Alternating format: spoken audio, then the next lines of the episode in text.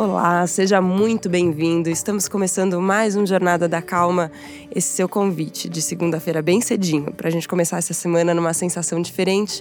Eu sou Helena Galante, hoje um pouquinho mais rouca, mas tudo bem, né? Dá para saber que sou eu. E hoje eu estou muito feliz porque eu tenho certeza que vocês vão reconhecer a nossa convidada no primeiro Olá. Olá, Denise Fraga, seja muito bem-vinda. Olá, Helena Galante. Não fique, você não está sozinha, eu também estou rouca. Pronto, estamos duas roquinhas aqui conversando Um prazer eu... imenso estar aqui, viu? Um prazer, estou muito feliz. Vou contar aqui hoje, gente, especificamente hoje no dia da gravação, tava um dia muito louco no trabalho. Mas às vezes eu penso, que dia que não é louco no trabalho, né? Quantas uhum. coisas acontecem. E a hora que eu vi que estava chegando o horário do, da gravação do Jornada da Calma, eu falei, ai, que bom, gente. Que bom que eu vou encontrar e que a gente vai conseguir conversar e parar um pouquinho e tudo vai ficar mais calmo. E foi essa sensação que eu tive quando eu saí da peça, eu de você que a Denise está em cartaz agora, é um monólogo, é. mas a gente tem muita história para contar por trás desse monólogo. A hora que eu saí do teatro, eu falei, eu cheguei aqui, sabe? Eu consegui aproveitar essa experiência do começo ao fim, eu estava presente. Essa sensação, eu acho que é o que a gente mais busca e é o que eu chamo de calma um pouco tinha que essa intenção, bom. Denise. Quando... Nossa, que bom você falar isso. quando, quando vocês começaram a montagem, é, é inspirada em histórias de pessoas. O que isso. também eu acho lindo, assim, a gente ouvir as histórias das pessoas. Como foi chegar nessas histórias? É, então, a gente recolheu essas histórias no, desde o final do ano passado, né? E a partir de fevereiro a gente começou a selecionar. E eram quase 300 histórias. No final a gente trabalhou mesmo em cima de 25 e que depois a gente teve que descartar histórias que a gente adorava, porque o espetáculo vai criando uma forma, né? E é louco que uhum. algumas coisas parece que não pertencem àquele fluxo mais, ou e também a gente tem não podia fazer um monólogo de duas horas e meia, ninguém ia me aguentar. um pouco demais. é, mas é, eu, eu acho, você falou uma coisa tão boa que você chegou aqui segunda-feira. Eu sempre, há muito tempo, eu falo que eu quero fazer que, a, respeito do meu ofício, que eu quero fazer arte para as pessoas viverem melhor. Eu sempre falo isso. Eu gosto quando eu vou ver, quando eu vejo alguma coisa que não é que questão de ter o um final feliz, isso não interessa. Mas eu acho que uma das funções da arte é te dar vontade de viver porque a arte ela te dá esse olhar de fora da vida, né? Como se conseguisse através da arte se reconhecer ali né? Onde está o Oli? no meio da multidão. Quem sou eu aqui? Você vê o seu pertencimento a essa roda da humanidade, né? Essa história toda. E a arte é quem te põe ali de camarote para se observar, né? E eu, eu, eu, eu, eu, essa história de chegar diferente no escritório segunda-feira é uma coisa que eu falo há muito tempo. Eu falo, vai que você vai chegar diferente no escritório na segunda-feira. E eu falar aqui que você, da forma que você chegou, eu, nossa, parece que a gente tinha conversado antes. Tem essa sensação mesmo. É, e eu acredito tanto no, nesse potencial do teatro. Tem, aliás, uma fala que eu tenho vontade de tatuar, quase, que você fala no, no espetáculo: Eu confio no teatro. Ai, e, que... e quando você fala isso, eu falo: eu, é, essa confiança vem dessa possibilidade de encontro, né? Tem um tem, não, não queria chamar de mágica, porque mágica fica parecendo muito místico. E na verdade é só a possibilidade do encontro que pode acontecer numa conversa, pode acontecer no escritório, pode acontecer em casa. Parece que é essa lembrança de que a vida tem mais brilho do que às vezes a gente deixa ela vendo que. É. As pessoas falam que às vezes o teatro. que, que, que o teatro vai acabar, né?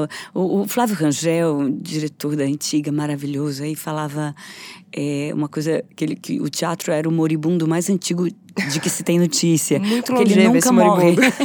ele nunca morre. E eu acho que agora, então, eu sinto, eu tenho uma, uma não, é, não é uma esperança.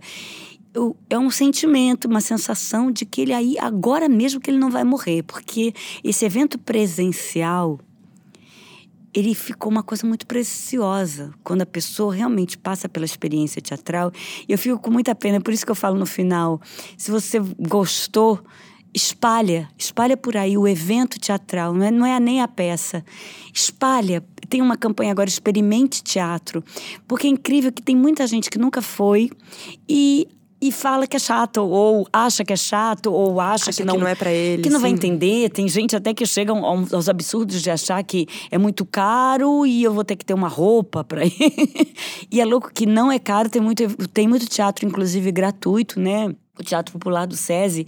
Eu fiquei lá com a visita da velha tempo, senhora. sim. É, muito tempo. E tem muita gente que nem sabia que era um ingresso gratuito. O ingresso na Vivo agora, na sexta-feira, a meia, é 25 na sexta-feira. Muita gente fala, ah, é caro, eu não vou conseguir.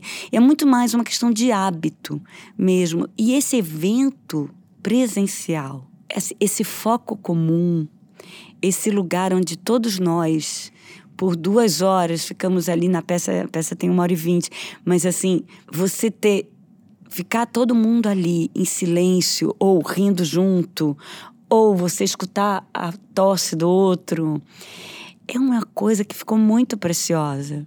Você sabe que eu sempre falo uma coisa, que quando toca um celular na plateia, é claro que a gente se desconcentra, mas ao mesmo tempo eu tenho uma pequena alegria, que é assim, como se todos nós acordássemos juntos daquele milagre que a gente estava vivendo até então, que estávamos todos conectados juntos, realmente conectados, compartilhando de verdade, né? Essa coisa do compartilhar, essa palavra tão usada hoje, mas a gente estava compartilhando uma mesma história, uma mesma coisa contada, ou seja, apresentada, o que seja, que espécie de narrativa seja essa, mas que todos vão sair dali com aquilo em comum, para cada um usar da melhor forma no seu dia. Eu, eu acho que, o- que o teatro e o, o teatro com humor, então, que o humor é um negócio que ativa a nossa inteligência, ele chama a nossa inteligência. Eu acho que tem. Por isso que eu acho que toda peça. Eu adoro quando eu consigo fazer uma pessoa se emocionar e rir ao mesmo tempo, que eu acho isso um terreno muito fértil, mas é um ritual de reflexão. Você usou a palavra ritual e eu tava pensando aqui, a hora que você estava descrevendo, que aqui no Jornada da Calma, enfim, a gente já conversou com monges, com muitas pessoas que usam meditação, e é quase a descrição de um estado meditativo. Você usou a palavra milagre também, é só um momento compartilhado, uma sensação de suspensão que você fala na peça também. É, e, e esse estado pode ser muitas coisas podem levar até ele, né? E uma obra de arte certamente leva leva até ele também. Acho que quem, quem vive, eu, enfim, sou muito fã de teatro. Eu fiz teatro. Nunca subi no palco Ele- profissionalmente, mas fiz teatro, Ai. estudei teatro. E, e eu acho que era isso sempre que mais me encantou. E enfim, acho que você nunca se imaginou em outra profissão também. Eu acho que, o- que o teatro, assim. Eu, por isso que eu falo, eu- agora é, é muito louco a gente falar isso, parece que a gente tá puxando a brasa para nossa safadinha sempre. Mas eu acho que o teatro devia ter nas escolas como uma disciplina, porque é um, é um grande, primeiro, é um grande exercício de alteridade. Você viver um personagem, quer, quer ver uma experiência incrível? Pega seus amigos, ninguém é ator, um grupo de amigos, e leiam, leiam um texto teatral. Pega um texto teatral, senta numa mesa, um bom vinho e lê, cada um lê um personagem. Mesmo não sendo atores, a- a- o exercício da pessoa tentar passar por aquela vivência que está ali escrita, ela já é em si uma coisa que ensina tanto e que faz você per- tentar perceber o sentimento do outro, que no caso seria o personagem. Imagina se todo mundo estudasse na escola, se todos os engenheiros, eh, advogados fizessem teatro como. Não, não precisa ser bom ator, mas o fato de tentar viver o que o outro viveu. Que é o que a gente faz com o personagem, isso já é um negócio que te amplia tanto. Amplia. Você falou, você fez teatro. Eu tenho certeza que o teatro te tornou uma pessoa melhor. Por causa. Porque a Miriam Muniz falava uma coisa muito bonita, né? Que é, é que ela foi fazer teatro e o pai dela não queria. E ela falou assim: Mas eu quero fazer teatro porque através do teatro eu vou estudar tudo. E é o que acontece. Cada peça que a gente enfrenta, que é um personagem novo, você busca aquele universo daquele personagem. Então, eh, sei lá, eu fiz Ricardo III e eu estudei a, a, a coisa da, da, da, monarquia né, britânica que eu nunca tinha estudado. né? Eu, eu, você, sei lá, você vai fazer uma tragédia grega, você vai estudar a, a Grécia Antiga, você vai estudar o que, que significava. Então, eu acho que sempre, através do teatro, você vai buscando outras, é, outros estudos. Eu acho que o teatro seria um ótimo ponto de partida para a educação. Né? Mas eu não posso falar isso ainda mais hoje, vão achar que eu estou querendo puxar a brasa para minha sardinha. Mas eu acho que tem, tem isso do, do conhecimento que a gente que a gente fala conhecimento formal, né? Então vou entender mais de tragédia grega, vou entender como eram as relações nesse período específico onde a peça se passa para poder uh, entrar em contato. Mas eu sempre penso isso que você você comentou numa roda de amigos, se a gente brinca de fazer um personagem, a gente está tentando entender por que, que o outro sente o que o outro sente, que é uma coisa que a gente às vezes fala tanto que falta, né? Empatia, é. você saber pelo que a pessoa está passando.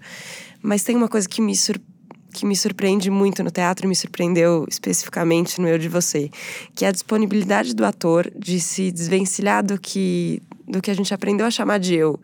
É, a Denise tem, enfim, tem um jeito de pensar, um jeito de agir, um jeito de sentir ou de reagir a, a, é, a tudo que acontece. E por uma hora e meia você se você se desvencilha desse personagem também para poder entregar seu corpo, a sua voz, tudo que você tudo que você tem para outro personagem. E eu fico pensando que isso devia ser exercício de terapia, até quase. Acho que tem, né? Terapia é. que usa teatro também. Mas é, fazer isso por muito tempo e com histórias que também um pouco vão formando parte da sua história. Como é, é que é emocionalmente? Nossa, você sabe. Ai, nossa, essa, é per... essa pergunta dá todo o podcast. Não, mas é porque sabe que ele para mim essa peça também é muito especial eu falo que essa peça é um show de emoção, mas ela para mim também é, porque ela é um jogo diário, né? Eu acho que eu nunca fiquei tão nervosa para entrar em cena quanto eu fico a cada noite. Jura? Para essa peça, porque ela é esse terreno móvel. Eu, tanto que assim, eu não sei se, se dá para perceber, eu, eu, não, eu não faço o personagem completamente, eu não caracterizo. Isso foi um esforço que a gente fez. Né, o Luiz falava para mim: é, é, não, não faça a voz, não, não, não tenta fazer, tenta se deixar deixar ele passar por você. Porque isso eu acho que foi uma, uma grande coisa da direção do Luiz e, e da gente sentir junto, porque quando eu faço um personagem com uma voz característica que eu vou fazendo, sei lá, uhum. invento, como eu fazia no Retrato Falado muito, uma, uma caracterização, né? Eu tô dizendo que eu não sou mais ela. Que eu tô tentando ser ela, mas eu não sou ela. No eu de você, eu me deixava tingir. Eu gosto dessa palavra. Me deixava tingir pela personagem. Essa palavra atravessar está muito usada também, mas eu, é isso.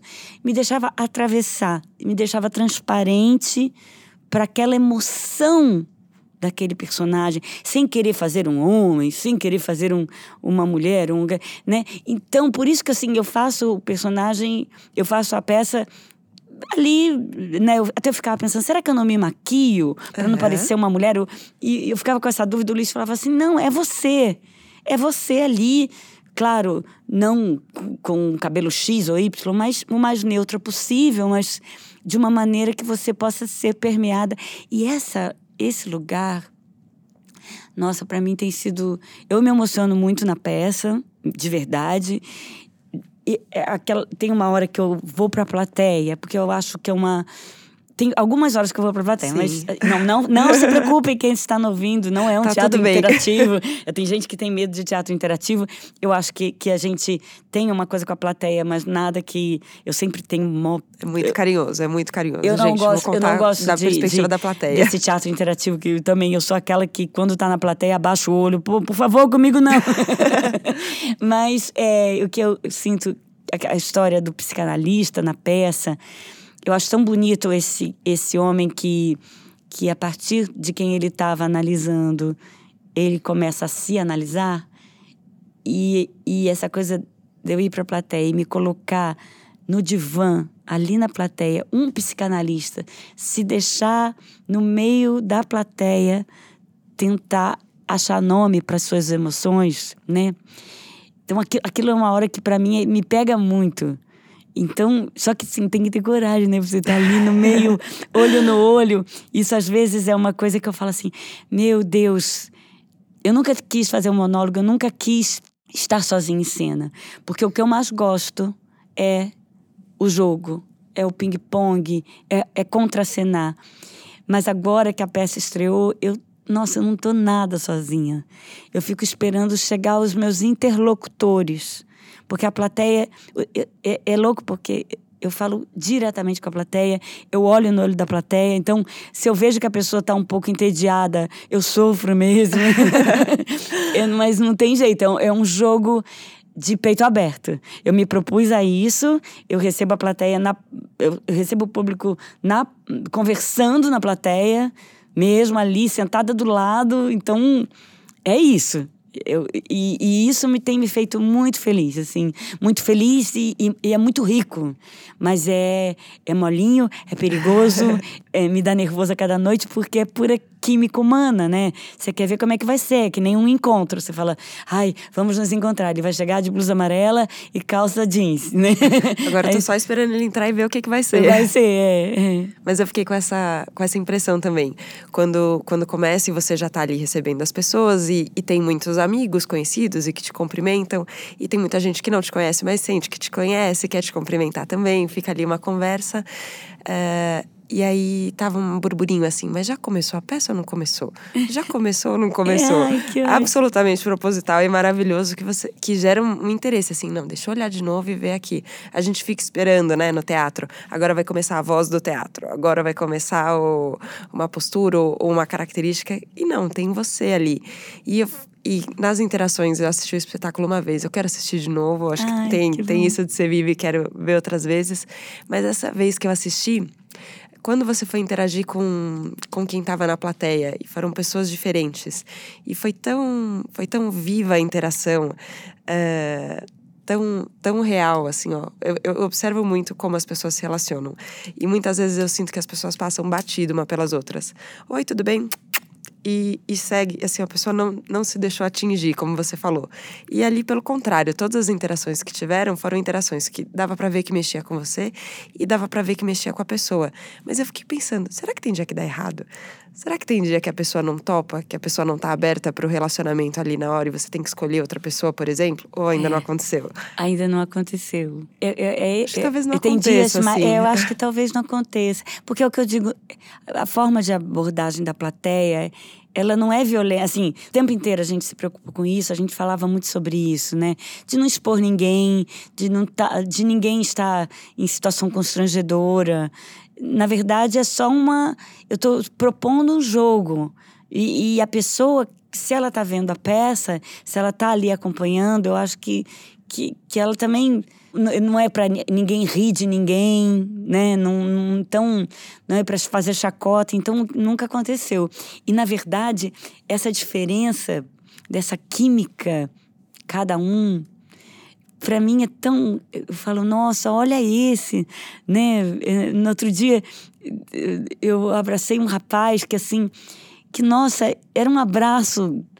Eu, eu tinha que me controlar para eu não ficar ali e parar um pouco Só a mais peça. um pouquinho, assim, deixa abraçar sabe? Mas mais. era um abraço profundo, sabe? É, então eu acho que a peça ela é quando as pessoas me perguntam ah mas como é que é a peça Aí eu falo, ai, que difícil, cada vez está mais difícil de definir, porque ela tem sido uma experiência, mais do que um, uma peça de teatro, como história que eu possa contar. Ela é uma experiência cada noite, para mim também.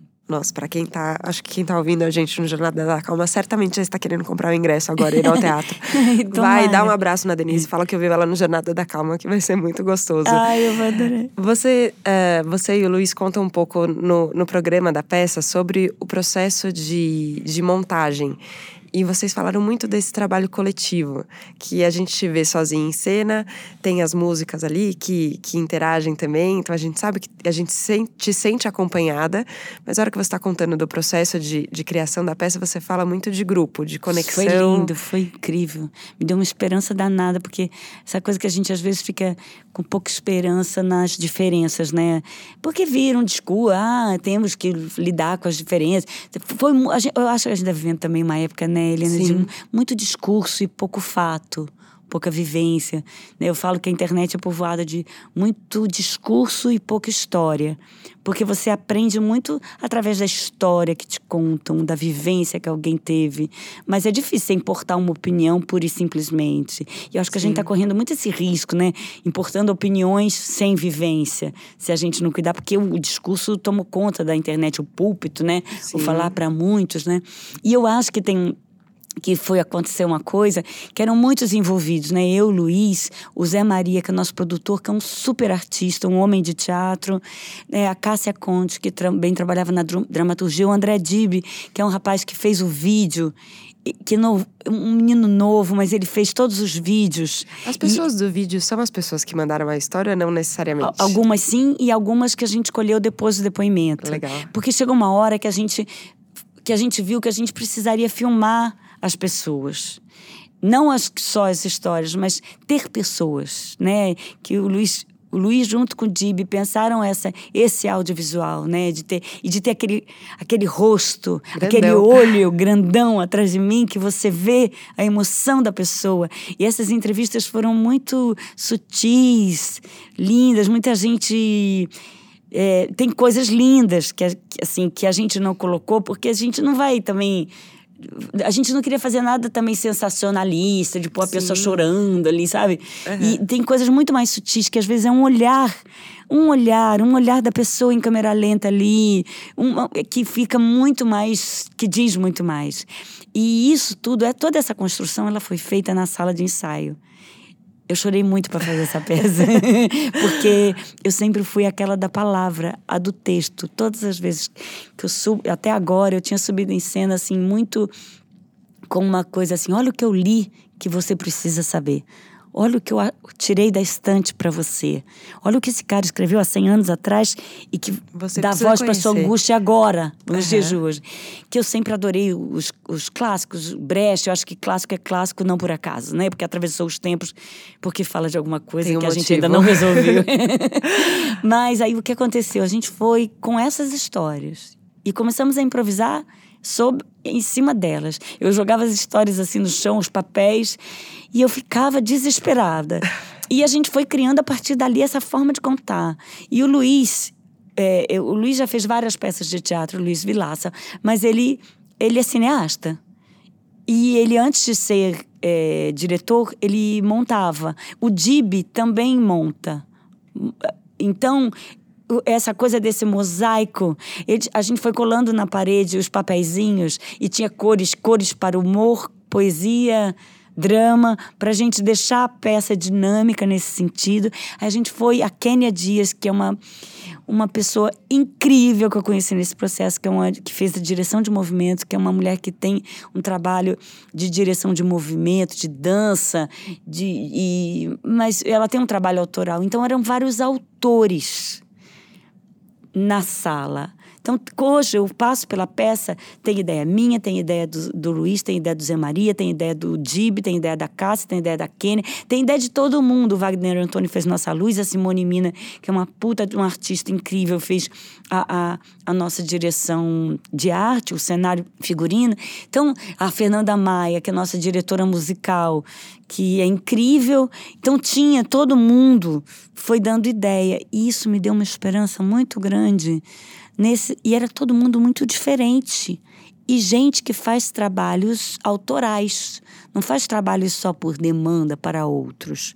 O que me fez ter uma confiança muito grande no quanto que quando você tem as, quando você se despede do ego do, do seu você como autor e você só entra ali como autor também nossa é de uma potência imensa. Eu sempre falo isso assim. Eu.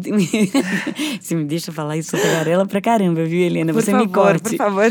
Eu sempre penso quando a gente. Uma coisa que quando eu era. Uma coisa de escola.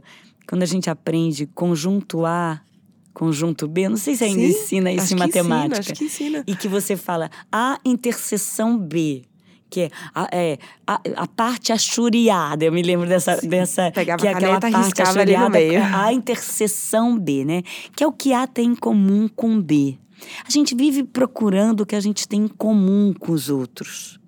Mas quando a gente consegue exercer o que eu chamo de complementariedade, que é esse conjunto todo, A, B, que é o tal da união. Mas isso é uma coisa difícil, porque a gente senta na mesa para equalizar as diferenças, geralmente, para achar o que, que eu tenho em comum. Quase uma com, negociação. Quase né? uma negociação do que nós vamos fazer de comum. Mas quando eu entendo aquilo que você tem, que eu não tenho, mas que eu, junto com você, eu posso falar, vai, Helena, agora é contigo. E você, junto comigo, pode falar, Denise, vai que agora nisso você vai bem. Isso que aconteceu na peça foi meio isso.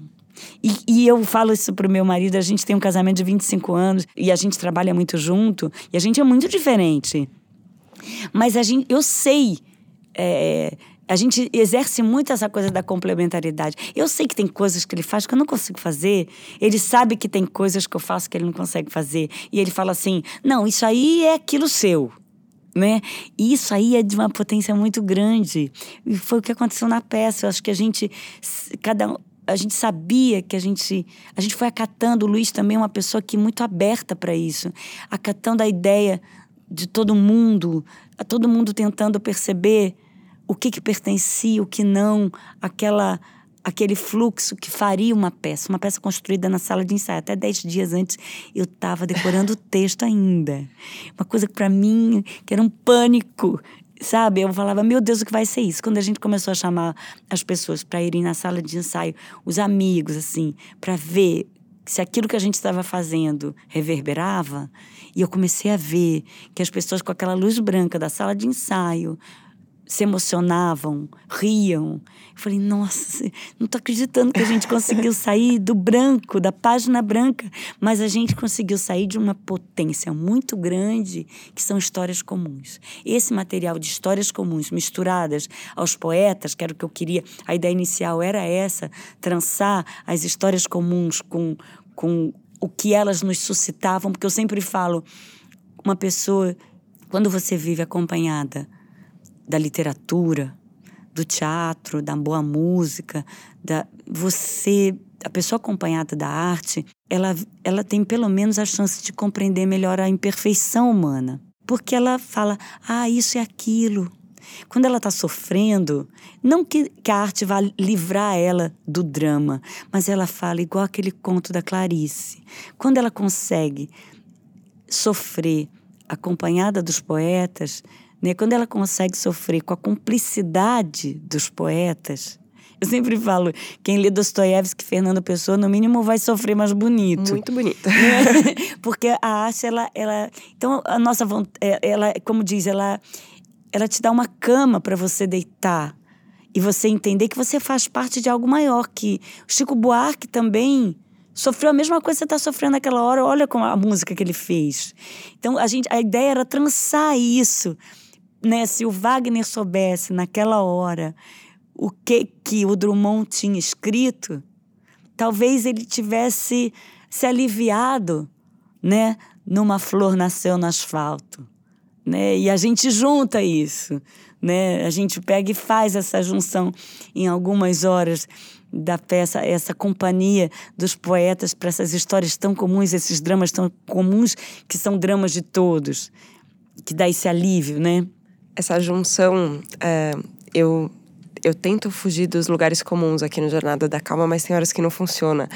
É, essa junção para mim eu não consigo pensar em outra coisa que não seja amor, que, que serve como, como trama, assim, a hora que você entende o sofrimento do outro, ou você entende é, uma conexão com o outro, ou entende isso que você falou tão bonito, assim, ó, que a gente pode se complementar. Talvez, é, talvez eu, eu tenha estudado teatro, mas eu não vá subir no palco para contar a história eu de você, mas você hum. sobe e eu me sinto representado e falo que bom que a gente tem a Denise no mundo para poder apresentar essa peça. Que lindo, obrigada. E, e talvez o meu papel seja esse, talvez a gente tenha aqui um lugar uh, de também fazer do Jornada da Calma um caminho das pessoas entrarem em contato. E eu fico pensando isso sempre, assim, ó, que todo mundo tem seu papel. Né, nessa complementariedade, ninguém vai ficar sem o que fazer, gente. Todo mundo tem, Ai, todo mundo tem o que fazer para se ajudar. Perfeito, Helena. Você falou, você falou tudo. Eu, eu, eu, olha, é, você falou uma coisa muito importante agora. Eu acho que a gente vive um tempo. Eu tenho eu tenho falado por aí. Eu tenho, eu tenho até dado umas palestras por aí, uma coisa muito louca, mas eu acho que eu, nas entrevistas e, e, o teatro que eu resolvi fazer me, me suscitou tanta. deu tanta voz para minha inquietude, assim, né, que eu tenho falado uma coisa, que é esse negócio: não tem mais jeito, a gente está num ponto de virada que eu acho que a gente não tem mais como não viver atento e você entender a sua parte. Que é isso aí que você falou que parte que eu tenho nessa complementariedade, nesse lugar, nesse, nesse todo. E que seja mínima. Mas o que, o que eu acho que não dá mais para a gente deixar de entender é que omissão é ação. Omissão talvez seja hoje uma das piores ações, porque a omissão ela está contando muito. Então, não fazer nada não dá mais. Se você tem um filho para criar, você tem uma responsabilidade nesse todo. Não dá mais para você falar para o seu filho: cuide de si, defenda o seu. Não dá mais para essa coisa viva e deixa, deixa viver. Né? Eu acho que tá, é, a gente chegou uma hora, a gente está levando uma vida muito maluca. Outro dia eu ouvi um, um, um cara falando um, um, termo que eu adorei, que é o Roberto Crema, que ele, ele falando da normose, que ele fala que a, existe uma epidemia aí de, de doenças de ansiedade, né? Abre-se uma farmácia em cada esquina. é impressionante o número de farmácias que está abrindo, vai gente. isso em São Paulo agora. Eu acho muito, eu acho, eu falo isso, um sintoma do nosso tempo estranho é o número, o que, que, mais abre? Quais negócios que não falem, que, que abre a cada esquina, cada que proliferam? Farmácia, boteco e pet shop. Eu acho isso um sintoma dessa vida maluca que a gente está. Tá, eu adoro os cães, mas é, tem muito pet shop, tem muitas pessoas querendo cães, porque é uma maneira de você exercer seu afeto sem DR, né? Então eu acho que a gente tem que viver atento. E ele fala da normose, que é, que é a doença é, psíquica que ele acha mais perigosa, que é isso de achar tudo normal, de começar a achar que é assim mesmo e a gente andar né, pisando quase na cabeça de uma pessoa na calçada, achando normal que é porque ela. É, é, a gente tá achando. E eu, eu, fico pensando. Aí eu fica. Assim, alguns amigos falam para mim, mas o que, que a gente vai fazer? Eu falei assim: se indignar. É o mínimo. O mínimo que você tem a fazer é não deixar a sua indignação é, aplacar. Porque a indignação ela é um combustível mínimo para você fazer alguma coisa mínima que seja. Tipo, não esquecer de dar bom dia, tipo, olhar no olho. Tipo, perguntar tudo bem e não fazer como você falou, que a pessoa passa uma pela outra, né? Eu, eu, falo, eu, eu, eu, hoje eu faço um exercício que é curioso, assim, que a pessoa fala bom dia, eu falo para você também. E, e a pessoa dá um sustinho, assim, porque a gente nem se toca que o que a gente está fazendo é desejar que a pessoa tenha um dia bom. Né? A gente fala bom dia e espera de volta um bom dia. E às vezes o bom dia é assim, bom dia. Eu acho muito louco quem dá bom dia sério. Porque já não é, já não tá me desejando bom dia, né? Essa coisa de você entrar no, no, no, no táxi, falar, conversar, o mínimo. Eu fiquei chocada, Helena. Eu li no outro dia no jornal agora, essa semana passada. Vai ter uma modalidade no Uber que você pode clicar na não conversa. Quer dizer, você vai escolher no aplicativo já, não converse comigo. Para, né? gente. Vamos parar? Ó, oh, vamos parar, gente. É só, vamos conversar. Vamos, vamos isso, vamos se permitir isso que você está falando de, de não dá mais para não viver num estado atento, não dá mais para viver no piloto automático. O piloto automático tá levando a gente pro precipício e a gente não pode. e ó, vou falar por mim aqui. A hora que eu a hora que a gente se encontrou, tive que, peraí, calma, gente, estou muito louca, deixa eu voltar aqui, agora vamos se conectar. E dá para fazer isso sempre, dá para fazer isso em todo momento, dá para escolher de novo, dá para, ó, E, uma dica, funciona para mim, eu acho que funciona para todo mundo. Deixa o botão da conversa sempre ligado. Se a gente se permitir conversar com alguém, a gente sempre vai ter novos caminhos. Eu então, queria te agradecer muito, Denise, por essa conversa deliciosa. Imagina, eu sabia que ia render. Eu te agradecer, eu já era sua fã da sua voz, que eu sempre te ouço, mas agora que eu te conheci assim, e esse programa com esse nome, que, que tenhamos todos muitas jornadas da calma. É o que nos falta. É isso mesmo, uma jornada da calma com teatro, com arte, com tudo que a gente possa usar nesse mundo para lembrar que a gente existe, que a gente existe junto, gente. Muito obrigada pela companhia. Obrigada por ter decidido apertar o play. Acho uhum. que a sensação da gente ver uma plateia cheia e falar que legal que vocês vieram é a sensação que eu tenho quando eu vejo que legal que vocês ouviram. Obrigada por estar aqui e a gente se vê na próxima segunda, combinado? Bem cedinho. Uma boa semana para vocês. Para vocês, um beijo imenso.